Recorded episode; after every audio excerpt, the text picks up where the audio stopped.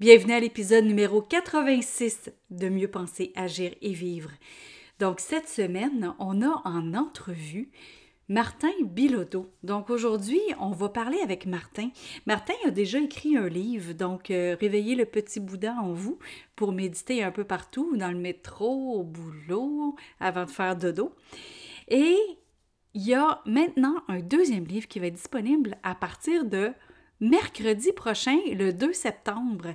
Donc, euh, ce livre-là est sur le tantrisme. Et pour ceux qui pensent que le tantrisme, c'est uniquement sur par rapport à la sexualité, mais détrompez-vous parce que c'est un petit peu plus que ça, c'est beaucoup plus que ça. Restez à l'affût et restez à l'écoute pour toutes les pépites d'or que vous allez retrouver dans cette entrevue avec Martin Bilodeau et vous allez voir des choses pour améliorer votre qualité de vie qui sont incroyables. J'aimerais tout d'abord, avant que vous écoutiez l'entrevue, juste faire une petite euh, aparté. Euh, l'entrevue a été enregistrée le 24 juin dernier et lors de l'entrevue, euh, ça faisait déjà deux, trois jours qu'il y avait beaucoup de secousses sismiques, dont certains de 7,5 à l'échelle de Richter, puis il y avait eu des bris aussi au niveau de certains bâtiments. Et Martin avait été bénévole avec son conjoint à aller aider euh, des gens euh, dans le besoin, justement, là, pour euh, les sortir et sortir des choses de leur bâtiment. Et au moment de l'entrevue, il y a eu une secousse. étant donné qu'on avait parlé avant l'entrevue de ces secousses-là et que je savais que et que je savais qu'il n'y avait aucun bris et que son euh, bâtiment était solide. C'est pour ça qu'on n'a pas trop paniqué puis qu'on a gardé l'enregistrement. Mais juste pour vous dire que ça s'est passé le 24 juin dernier et euh, la secousse euh, qui s'est passée au moment de l'enregistrement, tous les gens étaient dehors devant lui à lui faire des signes pour rentrer dans le pour aller, pas pour rentrer, en fait, pour sortir dehors et aller les rejoindre au cas où il se passerait quelque chose. Et euh, Martin, euh, s'il avait euh, vraiment senti sa vie en danger, évidemment, il serait sorti. Alors voilà, c'est juste pour vous mettre, vous mettre juste un petit peu plus de détails par rapport au milieu de l'entrevue quand il y a eu la secousse sismique en live. Alors, je vous restez à l'affût, restez à l'écoute et à tout de suite pour l'entrevue. Parce que nous sommes la même personne, peu importe la situation, le podcast Mieux penser, agir et vivre se veut un outil pour avoir une meilleure qualité de vie, autant personnelle que professionnelle. Puisque nos pensées créent notre réalité et nous dictent comment agir, nos agissements donnent le rythme à notre vie et en définissent sa qualité. C'est pourquoi sur ce podcast, il y aura un nouveau sujet par semaine où vous trouverez des conseils, des capsules, des tranches de vie et des entrevues qui vous aideront à mieux penser, à mieux agir et à mieux vivre. Ici Louise A. Mercier et bienvenue sur mon podcast. Bonjour, je suis Louise Mercier et aujourd'hui je suis en compagnie de Martin Bilodeau. Martin Bilodeau, écoute, je l'ai rencontré au Salon de l'éveil et ça a été, je pense, un coup de foudre. Un coup de foudre de, part et d'autre et un coup de foudre pour son, amoureux aussi. Et Martin a écrit un livre, un premier livre qui s'appelle Réveiller votre petit Bouddha intérieur. Puis euh, je vous lis ça ici, c'est Méditer dans le métro, au boulot, à la maison et vivre plus heureux. Et José Lavigante, quand je l'ai interviewé, elle m'a dit que lui, là, lui, là, ce beau Martin-là, c'est le seul qui a réussi à la faire méditer. Mm puis là, Martin, on se parle aujourd'hui. Toi, tu es au Mexique en ce moment. Oui.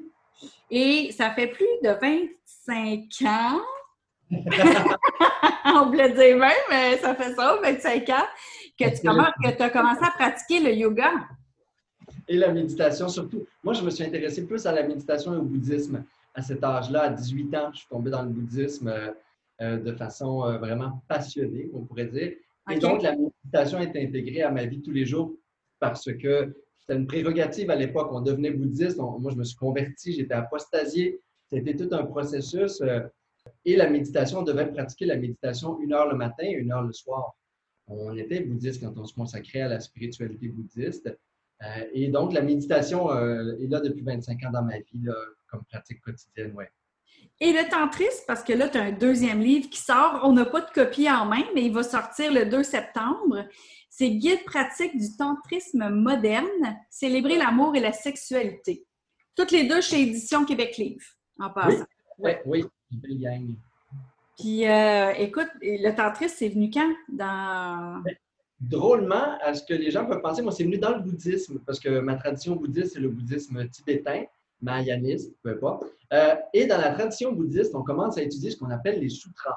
Les sutras, ça veut juste dire comme la psychologie bouddhiste. C'est les fondements de tout ce qu'on enseigne la plupart du temps au grand public. L'art de la compassion, comment gérer sa colère, comprendre l'esprit, le mental, l'ego, etc. Ça, c'est les sutras. Le tantra, c'est comme la voie mystique. Hein, la voie sur la compréhension de la vacuité, l'union euh, du choix avec les autres, le sentiment de connexion euh, quand l'ego disparaît. Et il y a comme un moment de wow! Tu sais, on vit ça dans la nature, on vit ça devant un coucher de soleil. Euh, je suis sûr que tout le monde, quand déjà vu un enfant ou un être vivant naître, venir au monde, on vit ce moment-là de oh! tu sais, le cœur s'ouvre à l'infini, il y a un état d'extase. Ben, c'est toutes les pratiques qui nous amènent vers cette forme d'extase-là qui, vibre avec amour, qui est le tantrisme tibétain. Et après ça, je me suis intéressé, mais dix ans plus tard, au tantrisme qu'on appelle plus moderne, qui, se vit à travers la nudité, la sexualité sacrée, euh, les rites sensuels, réapprendre à aimer son corps pour ce qu'il est, remettre l'amour euh, à travers différents rites de communication au centre de nos relations humaines et de notre couple. Avec toutes ces pratiques-là de tantra moderne qui se vivent à deux. Le tantra blanc aussi, qui se vit en groupe, dans la tradition Kundalini Yoga. Je suis enseignant de Kundalini Yoga aussi. Euh, Yogi Bhajan, un maître, a, créé cette tradition-là et en a fait le tantra blanc. J'ai suivi beaucoup de séminaires. On est tout habillé en blanc. Il n'y a pas de ah, qui vraiment à travers le yoga bhakti, le bhakti yoga qui est la pratique de dévotion, de chant sacré, de danse, d'extase dans le mouvement. Euh, mais on n'a pas besoin de personne, on n'a pas besoin d'être tenu. Fait que le tantra, c'est très varié comme pratique et comme philosophie de vie. C'est ça, parce que souvent, quand on entend parler du tantra, on pense juste à la sexualité, dans le fond. on pense au euh, massage tantrique, euh, comme si c'était l'apogée. Et, à se retenir, je donnais un entrevue avec Marc Labrèche dernièrement, puis il disait Moi, j'aime ça le tantra, je peux rester cinq heures là, avec ma blonde, connectés ensemble, sans finir, sans arriver au résultat. C'est génial, Marc, mais c'est pas juste ça. c'est pas juste comme pas venir ou euh, se toucher puis se masser sans, sans pénétration ça a peu rapport à ce qu'on conçoit comme étant la sexualité et beaucoup plus de connexion avec ce qu'est l'amour. Parce que finalement, on le dit des fois, dans le langage populaire, on le dit, on dit faire l'amour. Oui, c'est ça. Mais euh, dans le tantra, et je commence dans mon livre, dans l'introduction, je dis, j'aimerais ça vous, vous apprendre à, à cesser de faire l'amour et à laisser l'amour se faire à travers vous. Ah, c'est une belle nuance. Et, pour moi, c'est l'art du tantra. OK. Donc, au lieu de faire l'amour, se laisser l'amour entrer en nous. Oui, c'est finalement, on ne fait rien. On est amour. Et de, émanation d'amour, ben, les bonnes caresses, la présence, le regard, des fois les larmes, les émotions vont naître, même dans le rapport sensuel ou sexuel avec l'autre. Et là, on va arrêter d'identifier sexualité avec génitalité. On va se rendre compte que un chant, la respiration de l'autre, se fondre dans ses yeux, prendre soin, laver le corps de l'autre, c'est tantrique. Le tantra, c'est notre capacité d'union avec l'autre. Euh, moi, quand j'ai bercé ma grand-mère Alzheimer, puis je l'ai nettoyée, parce qu'elle m'a élevé comme une mère, puis j'ai habité avec elle toute ma vie, ben, j'étais dans l'espace du tantra, j'étais en communion en état d'union complète avec cet être vivant-là et l'amour qui passait à travers moi m'amenait complètement dehors de mon petit ego, mon petit mental, ma petite recherche, mes attachements. J'attendais rien d'elle, j'étais au service de l'amour. J'étais en train de lui faire amour, en ce sens que je, il y avait une rencontre sensuelle de corps à corps. Et puis si on le vit, l'enfant qui se fait allaiter va le vivre aussi, le bébé, et ainsi de suite. Mm. cet espace de sensualité, le corps permet la connexion, permet le transfert d'amour entre deux êtres humains. C'est le toucher, c'est le regard, c'est le baiser, mais c'est aussi ce qui est plus large qu'une sexualité génitale, c'est la sensualité consciente aussi, qui permet à l'amour de se transmettre entre personnes. Et ça se vit dans différents niveaux et dans différents types de relations aussi. Bien, c'est ça, parce que quand, quand, je disais tantôt en, en entrée de jeu qu'on a, on a eu un coup de foudre, moi, j'ai ah senti, je me suis sentie envahie d'amour. Tu sais, c'est comme, me semble, c'était carrément juste ça. Il n'y avait comme rien d'autre qui existait. Il n'y avait pas de statut, il n'y avait pas de gars il n'y avait pas de. de, de, de... il n'y a pas d'attente. Non, il n'y en avait même, il n'y en avait pas du tout, du tout. Il n'y avait rien, il n'y avait pas de. de hey, es-tu en train de me cruiser? Il n'y a rien. Il n'y avait pas de ça, du tout, du tout. Ça désarme l'ego, oui, c'est ça, l'amour véritable ou complice. Euh, mm ça désarme toutes nos, petites résistances, de, quoi j'ai l'air, j'essaie de paraître, j'essaie de dire ça. Parce que dans le fond, l'ego, il est plein d'intentions cachées. Et c'est là où c'est la mère de nos déceptions, nos frustrations, notre attachement à l'autre. Mais créer des espaces de connexion, d'amour, de, on a peur du mot amour. On a l'impression que dire je t'aime ou, aimer, ça va être quelque chose qui dit OK, tu m'appartiens pour toujours, tu es à moi, moi, moi, puis euh, je t'aime parce que je te veux, puis je veux de toi telle affaire. Puis là, on s'est étouffé. Mais c'est sûr, ce n'est pas de l'amour, c'est de l'attachement premièrement. C'est l'opposé de l'amour, c'est attendre que l'autre me rende heureux. Quand aimer, c'est être au service de, l'amour, c'est vouloir que l'autre soit heureux. Euh, l'attachement, c'est essayer de vouloir que l'autre nous rende heureux par plein de petits moyens, manipulation, mensonge, cachette, ainsi de suite. Et quand on est... Oui, on, avait... On, à chaque fois qu'on pouvait revenir à se parler, euh, on revenait. c'est comme, comme on dirait qu'on avait besoin de ce relâchement-là dans, dans, ce qu'on voyait qui se passait autour. On avait. Oui, Dans un endroit, effectivement, où euh, les gens sont en train de vendre, il y a des cartes d'affaires qui circulent. Il y a des... Moi, je ne suis pas contre ça, mais je suis pour tout le contact naturel et dépouillé d'arrière-pensée. Si on peut juste avoir du fun ensemble, on va vouloir collaborer, on va vouloir faire quelque chose, mm-hmm. on va aller voir la conférence de l'autre. on ne s'est même pas présenté. Moi, ça, ça y est, il en reparlait euh, tantôt. Euh, avant l'entrevue, puis il disait Tu te souviens-tu, Louise, on ne savait pas qui était, on était en train de manger dans un corridor d'hôtel, dans le sous-sol caché du public. Louise, elle passe, elle s'assied nous, on est dans nos Tupperware, il n'y a pas de. Personne joue à, la grande, euh, à quelque chose. Exactement. On a juste comme Hey, il faut qu'on on, se parle. C'est tout. Ça a juste. Euh, ça, ça je pense que c'était l'énergie d'ouverture aussi et d'amour, justement, dans toute cette ouverture-là comme tu disais, il n'y avait pas de jeu d'ego. Mais moi, j'aimerais ça aller plus loin dans ça parce que on a de la difficulté à départager justement l'ego. Puis on entend souvent dire laisse ton ego de côté, euh, fais attention à ton ego. Ah, ça, c'est un gros ego. Tu sais, il y a tellement d'affaires sur l'ego. l'ego. Ah, comment qu'on peut justement se dégager de ça, là, puis de dire, OK, euh, de, vivre en authenticité à un moment donné, puis d'enlever ça, cet ego-là. là même moi, là, je me rends compte que des fois, je suis comme, oh, OK, je peux pas faire ça parce qu'est-ce qu'ils vont dire de moi, tu sais? Mais l'ego, il est dès que je m'observe euh, avec jugement, avec, euh, avec comparaison. Tu sais, le tantra, c'est une invitation à remettre de l'âme dans la relation amoureuse, de l'âme dans la relation humaine, de l'âme dans notre sexualité. Écoute, on a, on a tellement vu la sexualité comme quelque chose d'opposé à ce que c'est, c'est un miracle, c'est de la beauté, c'est un échange d'amour, c'est le rite d'union et de communion. s'il n'y a pas quelque chose, y a quelque chose qui ressemble le plus à la communion, ces deux corps qui se dissouent l'un dans l'autre, c'est bien la sexualité. Euh, tout ça avec de l'âme. Quand l'ego se mêle des relations humaines, l'ego, il, il voit l'autre à travers le spectre de je te consomme, euh, et on consomme nos relations humaines parce qu'on attend. On est dans des relations transactionnelles parce que l'ego, il calcule. L'ego, il veut gagner. Hein? L'ego veut gagner, donc il ne veut pas perdre. Il est toujours en train d'évaluer s'il a reçu plus de, la relation, du moment, de l'expérience, de la réunion. De, qui? Il veut, sortir gagnant partout. Parce qu'il est en évaluation, il se sert du mental. Son outil, c'est le mental. L'âme, son outil, c'est la conscience. Ah, c'est beau. C'est donc bien expliqué. Il me semble que ça a l'air simple de même, mais c'est simple. OK. simple. Et nos relations humaines sont contaminées par l'ego parce qu'on est constamment, et je ne dis pas consciemment, je dis constamment, parce qu'on ne se voit pas. Hein, si on se voyait, là, ne serait-ce qu'un instant parfois, my God, qu'on se calmerait, on n'essaierait plus de gagner, on essaierait d'aimer.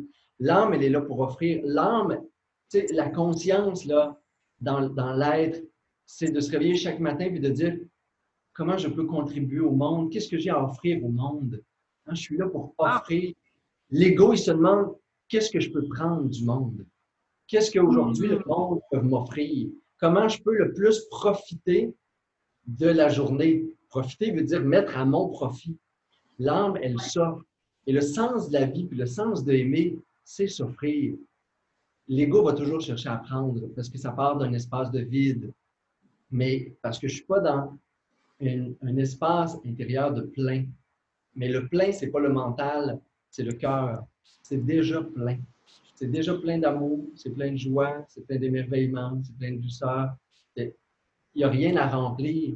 Il y a juste des opportunités d'exprimer ce plein-là. Et les autres, chaque relation humaine, la relation amoureuse, est une opportunité finalement d'exprimer ce qui m'habite, ce qui est le plus beau en moi, mon plein. Mon plein d'amour, mon plein de joie, mon plein de gratitude, mon plein de fou rire. Il faut qu'on soit les uns les autres une- un réceptacle finalement de ce qui est beau en l'autre. Pour ça, il faut se donner la chance d'exprimer le meilleur de nous dans nos relations humaines et de ne pas être en train de tirer chacun de notre barre pour avoir un petit peu plus de l'histoire. Ouais, c'est ça, comme de vouloir avoir raison, mettons. Ou de. C'est ça. Jamais raison. Tu sais, la, la raison, elle n'a pas à se mêler de l'amour, ni de la vie. La raison, elle a à nous aider à faire l'épicerie, calculer mes impôts, planifier une stratégie pour un projet, euh, conduire sur la route. That's it. La raison, c'est le centre opérationnel. Le conseil exécutif, c'est l'âme, c'est le cœur. Ce qui donne une direction. Mais c'est ça, ce qui donne une direction à la machine, c'est l'âme. L'ego, c'est le serviteur. Le mental, c'est le serviteur, c'est l'outil au service de l'âme, de l'amour. Mais comment on peut se remplir si on se sent vide? Comment est-ce que, euh, tu dis, l'ego part du vide. Fait qu'il y a quand même, puis de l'âme part du plein. Fait que si on veut partir du plein, mais qu'on est toujours dans le vide, comment on peut essayer de remplir ça pour après ça émaner justement euh, l'amour, puis émaner justement le bien-être et... euh, Il faut connecter avec quelque chose d'autre en nous, parce que finalement, c'est Mhm. parce qu'on se situe intérieurement dans l'espace de vide. Euh, ce vide-là, il est plein quand je ne suis pas dans le mental, parce que plus j'essaie de le remplir vers de l'extérieur à l'intérieur, plus je crée une illusion quand dedans il y a un vide. Euh, plus je, je me, je me je compulse finalement vers l'extérieur pour remplir le vide. Mais Bouddha disait, vouloir remplir ta conscience, ton être par l'extérieur, c'est comme être assoiffé puis s'abreuver à de l'eau salée. Plus tu vas t'abreuver à de l'eau salée, plus tu vas avoir soif. Euh, il n'y aura jamais de fin à combien ça prend d'argent pour être heureux, combien ça prend de réputation pour être heureux, combien ça prend de relations humaines puis d'amis pour être heureux? Quel char ça. Il n'y aura aucune fin à ça. Le vide ne peut pas être rempli par l'extérieur parce que c'est une illusion que c'est vide. L'idée, c'est comment je fais pour ne pas contacter en moi ce centre d'amour, ce lieu de conscience, de joie infinie qui est là? Comme tout ce que j'ai créé dans ma vie pour me fuir, c'est à ça qu'il faut mettre fin. OK. Et là, je vais me rencontrer. Puis quand je vais me rencontrer, je vais rencontrer aussi mes blessures, je vais rencontrer aussi mon ombre. Et quand je vais traverser tout ça avec confiance et avec conscience, ben, au cœur du labyrinthe, je vais voir le Minotaure. Puis finalement, le Minotaure, ce ne sera pas un monstre, ça va être un centre d'amour extraordinaire.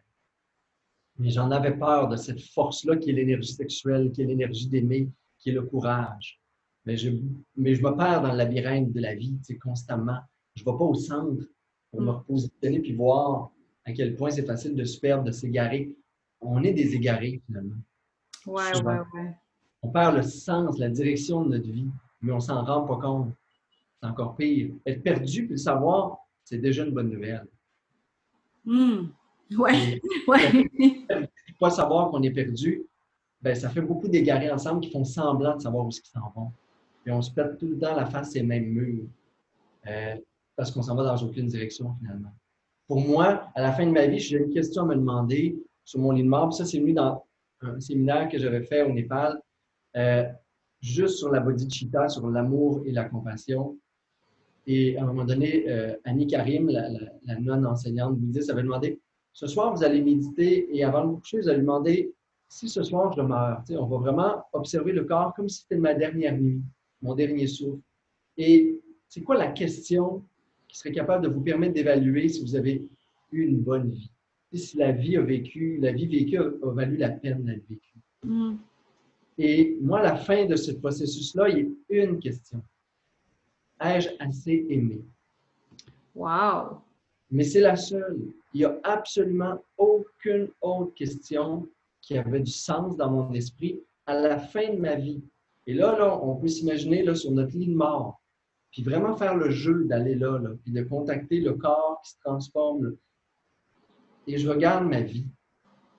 Et pour évaluer si cette vie-là a valu la est-ce que j'en ai vraiment, est-ce que je l'ai vraiment vécu, est-ce que j'ai fait l'expérience humaine à fond, ben c'est assez aimé.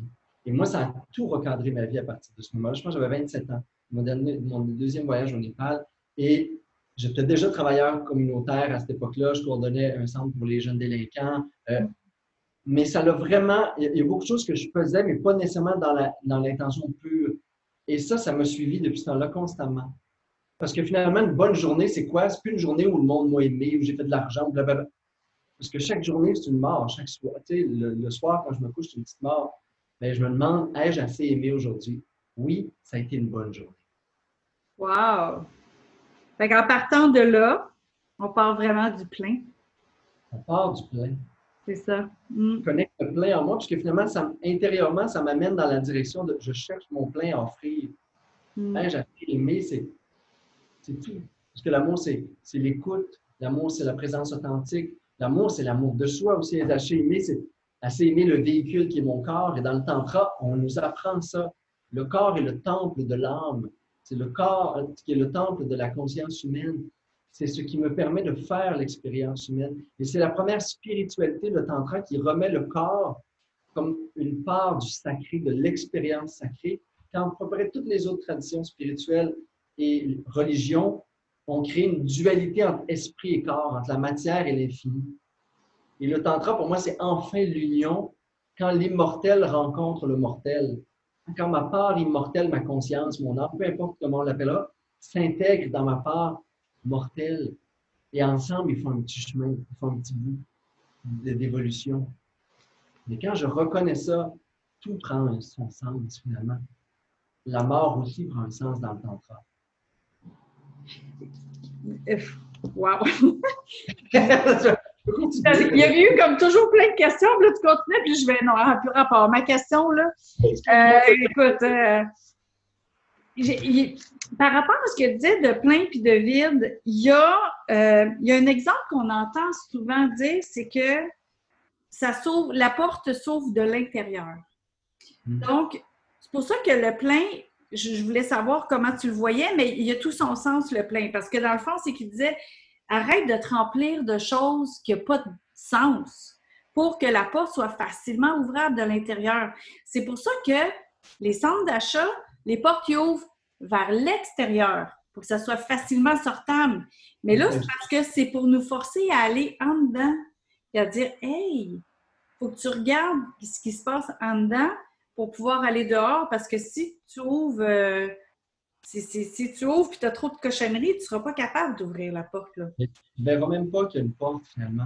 entre euh, mon stress sur le passé, l'accumulation de mes souvenirs, l'identité que j'ai sur ce que je fais, non pas sur ce que je suis dans l'existence, euh, mes préoccupations sur toute la matière que j'ai dans une journée, que ce soit de mes cheveux à mon char, à ma maison, à les préoccupations matérialistes, ça en fait beaucoup de stock qui est entre moi et puis, mon essence ou ma source intérieure.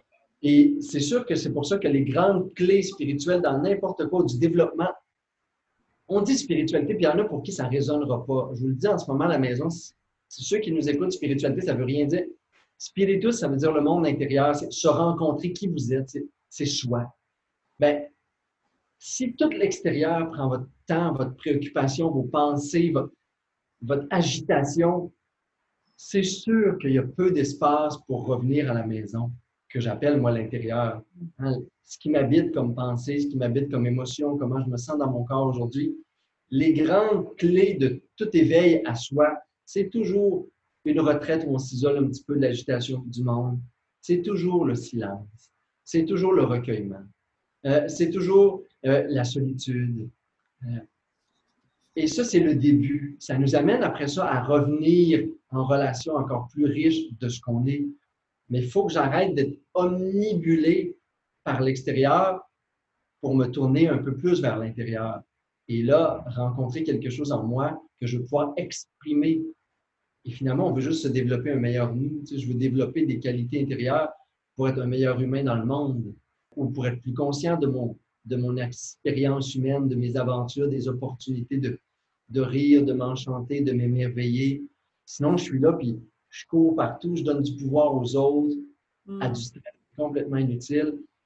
Et on est dans une société où la santé mentale est fragile, plus que dans les pays défavorisés. C'est pas normal. Il y a encore plus de suicides aujourd'hui que le coronavirus ou tout le reste. Dans le monde, le suicide a encore tué plus de gens par mois que même une période de pandémie.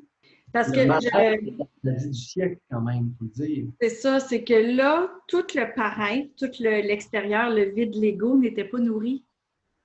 Parce que là, il fallait qu'on montre qui on était intérieurement.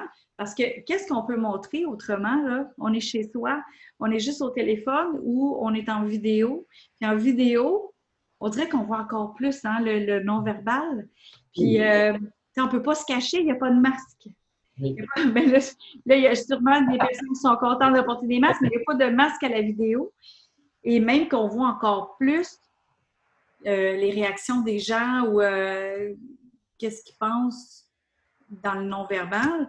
Et je pense que. mais sans avoir de guidance. Parce que c'est ça le problème en ce moment du confinement. Ça a été ça le problème de se retrouver en famille puis en couple, mais on n'a pas eu de guidance. Une retraite spirituelle, quand on se retire pour vivre une retraite de tantra, de méditation, de yoga, on a une guidance et on a une, une communauté, mais on est guidé.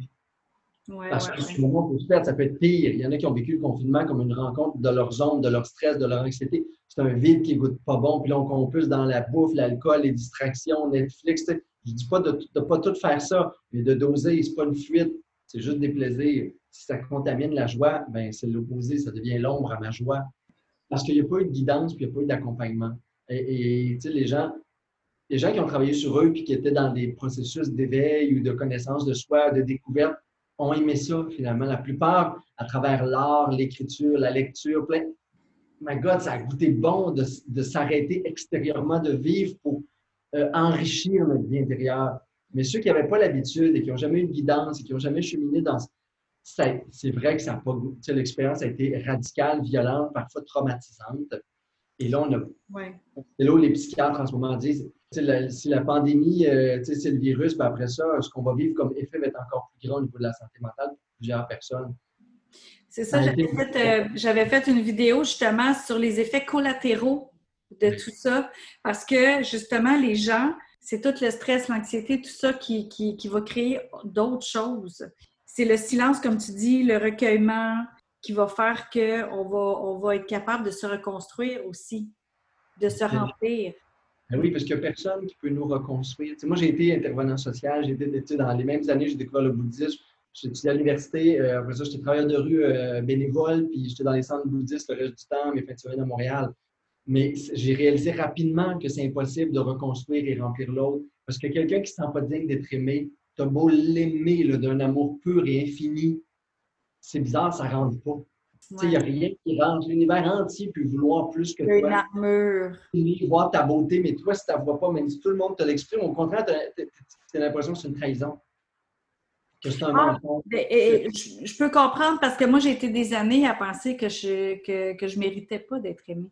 Hmm. Plusieurs années. Puis à un moment donné, je fais comme Hey, je suis hot!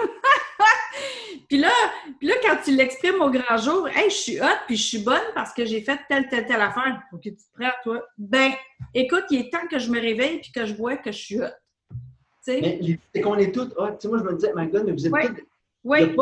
C'est impossible de ne pas être digne d'exister. On Exactement. Existe. tu sais, les jeunes de la rue, les délinquants, ils s'auto-détruisent beaucoup. Ah. Je disais, mais, comment se fait, j'essayais de voir comment ça se fait que tu ne te sens pas digne de, vivre. Tu te mm. pas, existes, tu existes. Il n'y a, a rien à chercher. Tu existes. Chaque matin, tu te réveilles et tu existes. Mais tu es digne d'exister. Il n'y a, comme pas d'indignité à l'existence. Il y a juste qu'est-ce que j'en fais après ça.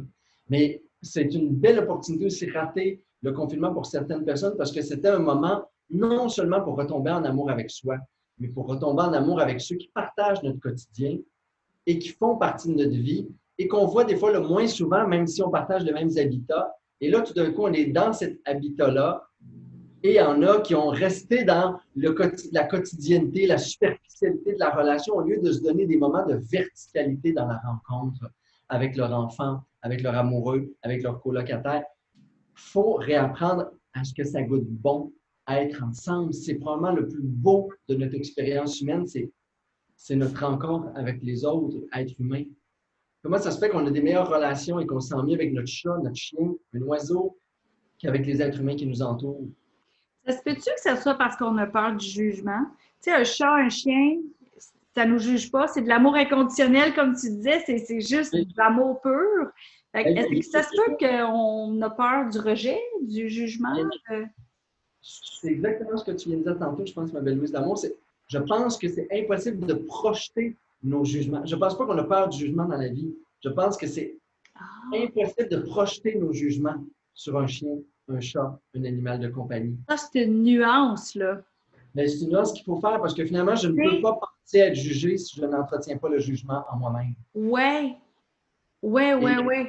Et souvent, on entend dire justement, on va se laisser traiter comme on se laisse, on va se faire traiter comme on se laisse traiter, donc on va se faire juger comme on se laisse faire juger dans le fond. C'est ça que je comprends là. Attention à des comportements qui ne sont même pas des jugements, qui sont mais nous, on va tout colorer finalement notre interprétation des faits, des paroles, en lien avec ce que je juge, que je mérite d'avoir et de recevoir et ce que je pense que le monde pense de moi. C'est ma seule façon d'interpréter mes, mes interactions humaines. Avec les animaux, je reçois l'amour infini, la tendresse infinie et je la donne parce que c'est impossible de projeter mes propres limitations et mes jugements sur l'autre. Ouais, ouais, ouais. Que j'ai sur moi-même, finalement. Pour ça que ça goûte aussi bon. Mais il faut absolument mettre fin à ça. Je veux dire, c'est, des prisons psychologiques dans lesquelles on, s'auto-projette les uns les autres. C'est pour ça que le tantra, c'est une porte vers tout dans le tantra est vécu comme une méditation. Sans méditation, il n'y a pas de tantra. Sans espace de clair, de pleine conscience, il n'y a pas de sexualité sacrée, il n'y a pas de méditation du regard, il n'y a pas de rite de pardon, il n'y a pas de célébration du féminin, du masculin sacré, de la beauté de l'autre, s'il n'y a pas une conscience qu'on appelle méditation, qui est un état intérieur. Et il faut pratiquer ça dans le tantra, il faut pratiquer ça dans la vie de tous les jours. Parce que finalement, c'est m'épurer, c'est un rite de purification méditer.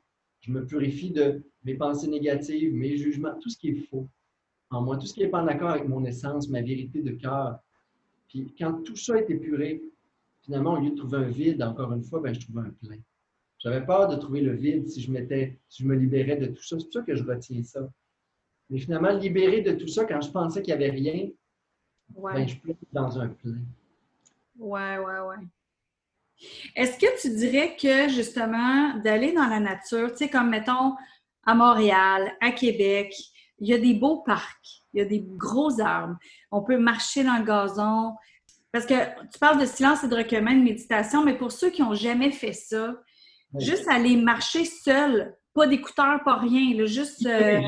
oui, L'écouteur, c'est bon dans le métro si vous voulez vous isoler, là, mais c'est comme l'antithèse d'aller en nature et de se ressourcer que d'avoir des écouteurs, un iPhone, puis d'être en nature. Tu sais, le monde va être là, il n'y aura aucune connexion. Fait oui, c'est une super belle nuance. Mais oui, c'est un beau processus. J'avoue que moi, je n'ai pas la même sensation. Moi, je viens du lac Saint-Jean. Euh, on avait un camp de chasse, euh, de, pêche, etc. Vraiment dans le bois creux. Il n'y avait pas de route. Euh, on se rendait en skidoo l'hiver, par trois roues l'été, puis en chaloupe après ça. C'est vraiment pas la même chose. je ne suis pas capable de recréer le même feeling, me ah. promener au Parc de la Fontaine ou au Mont-Royal que d'aller dans une nature qui est plus crue parce que, veut, veut pas, les opportunités d'interaction sont quand même présentes. Et c'est là où, justement, le, jugement, le mental s'arrêtera, va moins s'arrêter facilement.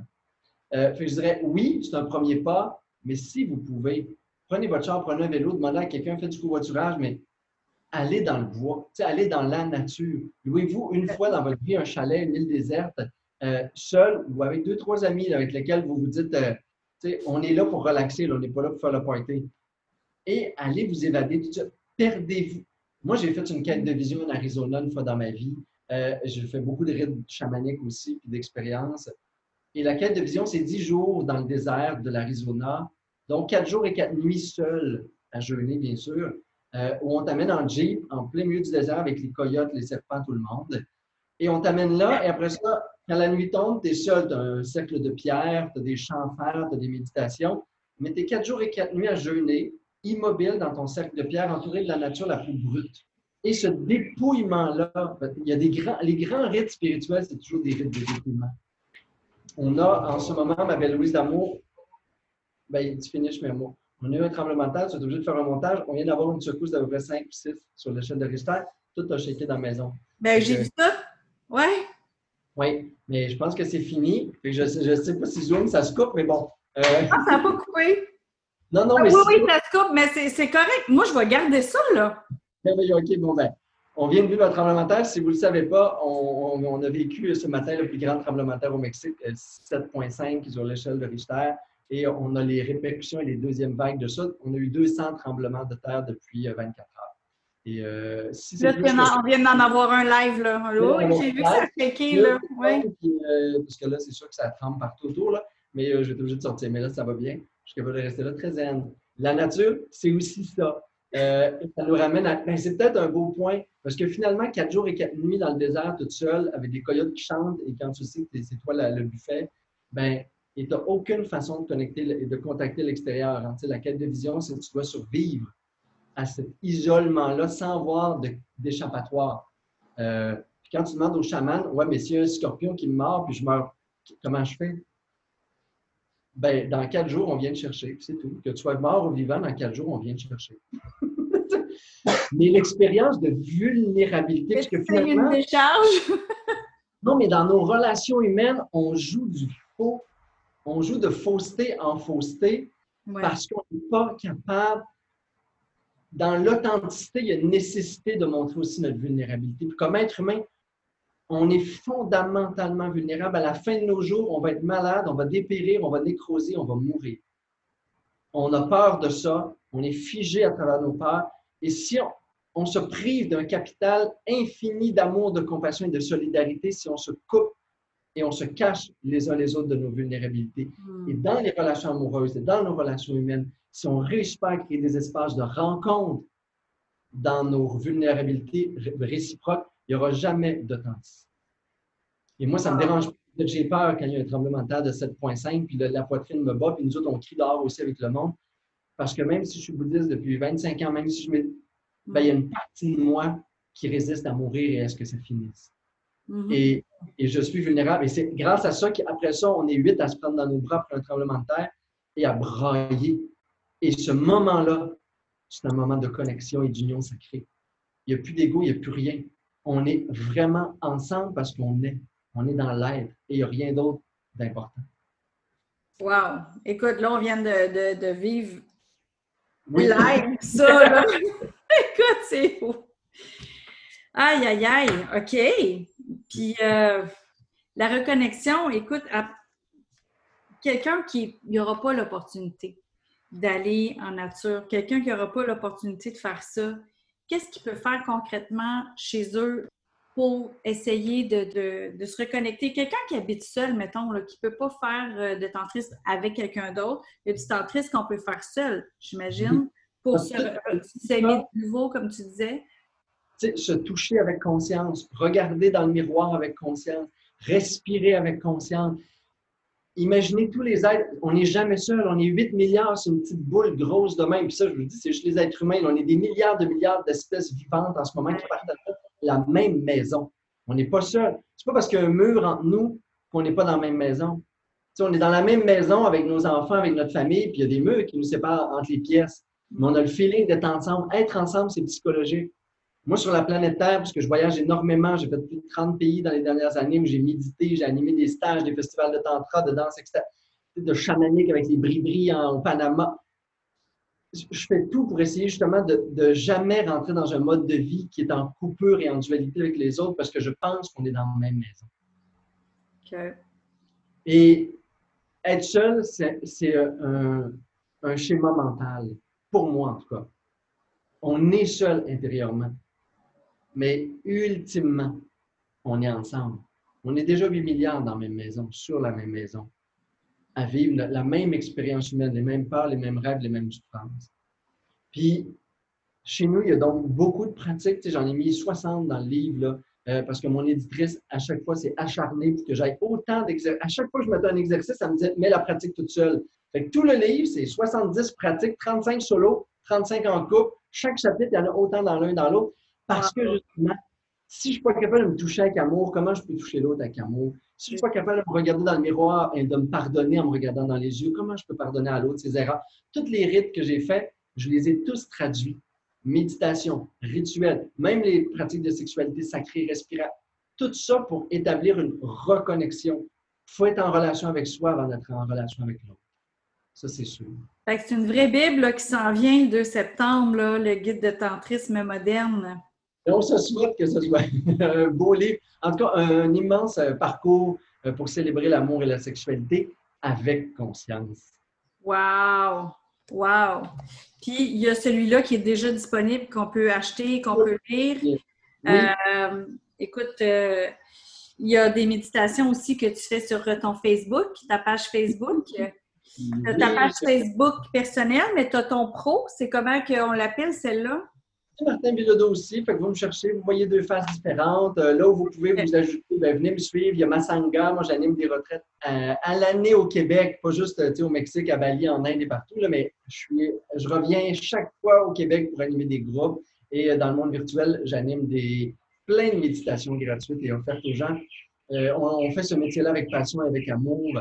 Euh, je parcours le monde pour essayer après ça de repartager les plus belles expériences que j'ai vécues et mes apprentissages et les traduire aussi pour les gens pour qui ça doit être accessible. C'est pas tout le monde qui euh, peut partir à la quête des bribris, partir en Arizona chez Hopi, vivre euh, quelques mois par année dans les ashrams à Bali, en Inde. Mais moi, j'essaie de traduire ça parce que dans la vie de tous les jours, on crée des espaces de verticalité, des espaces d'enchantement. Je souhaite que les gens puissent vivre ça donc, c'est possible à Montréal, dans votre appartement aussi. Mais des fois aussi, il faut créer des opportunités pour aller à la rencontre de soi, pour avoir des montées plus importantes d'enchantement et de connexion avec la nature et avec les autres. C'est pour ça qu'on crée des retraites. C'est pour ça qu'il y a des voyages et qu'il y a la nature qui est toujours disponible pour nous de toute façon. Ah, super. Puis Masanga, c'est quoi exactement Masanga? Mais moi, ça fait sept ans que je fais ça en temps plein dans la vie, comme enseigner, écrire, blablabla à chaque fois que les gens finissaient, puisque j'enseigne aussi beaucoup en Europe, ils me disaient Martin, comment on fait pour rester connecté avec toi? Tu sais, une infolette par mois, c'est pas assez, ça a l'air. Mais fait que j'ai dit OK, je vais créer un groupe, puis moi, je vais animer des lives, 10 lives par, mois. Des méditations guidées, des, euh, des enseignements, des rites. Et dans mes retraites et dans mes voyages, je vais toujours faire des capsules en direct avec vous. Fait que là, ils ont l'impression de me suivre partout dans le monde, dans plein de moments, et je leur consacre parce que l'important, c'est de renouveler aussi nos pratiques de méditation et nos pratiques de conscience au quotidien. C'est vraiment un groupe qui peut partager entre eux tout ça et pour lesquels je dédie davantage de pratiques de direct, euh, de communication à tous les mois pour les accompagner. À l'année, tout le temps finalement. C'est une sangha, c'est une communauté de pratiques. Ah, super. Fait que c'est comme si on était toujours dans ta salle de classe, mais partout à travers le monde. Exactement. Vous me traînez partout. ah, c'est cool. Hey, un gros merci. Tu as donné énormément de valeur. Euh, j'espère que les gens vont avoir su aller chercher des choses pour euh, des pépites pour eux-mêmes et à réécouter aussi pour vraiment bien comprendre parce que même avec tout ce que tu as dit, il y a des choses que j'ai compris euh, de plus que ce que je comprenais déjà. Et je suis certaine qu'en réécoutant l'entrevue qu'on vient de faire, que je vais comprendre encore d'autres choses parce que tu es allé vraiment très loin dans ton enseignement aujourd'hui. Je te remercie énormément, Martin. Merci. Merci, Louise, pour l'invitation. Merci tout le monde de partager peut-être avec nous. Vous avez aimé cette émission du podcast Mieux penser, agir et vivre? Partagez-la et aimez-la. Et pourquoi pas vous abonner pour ne rien manquer? Parmi ceux qui auront laissé un commentaire, il va m'arriver d'offrir des billets pour un événement public, un livre ou un outil qui pourrait vous être utile. Vous voulez en savoir plus? Trouvez-moi sur le web à succèsmodedevie.com. Vous y trouverez les informations sur mes conférences, ateliers ainsi que tous les liens vers les réseaux sociaux. Au plaisir de vous y retrouver, je vous souhaite une belle journée et à bientôt!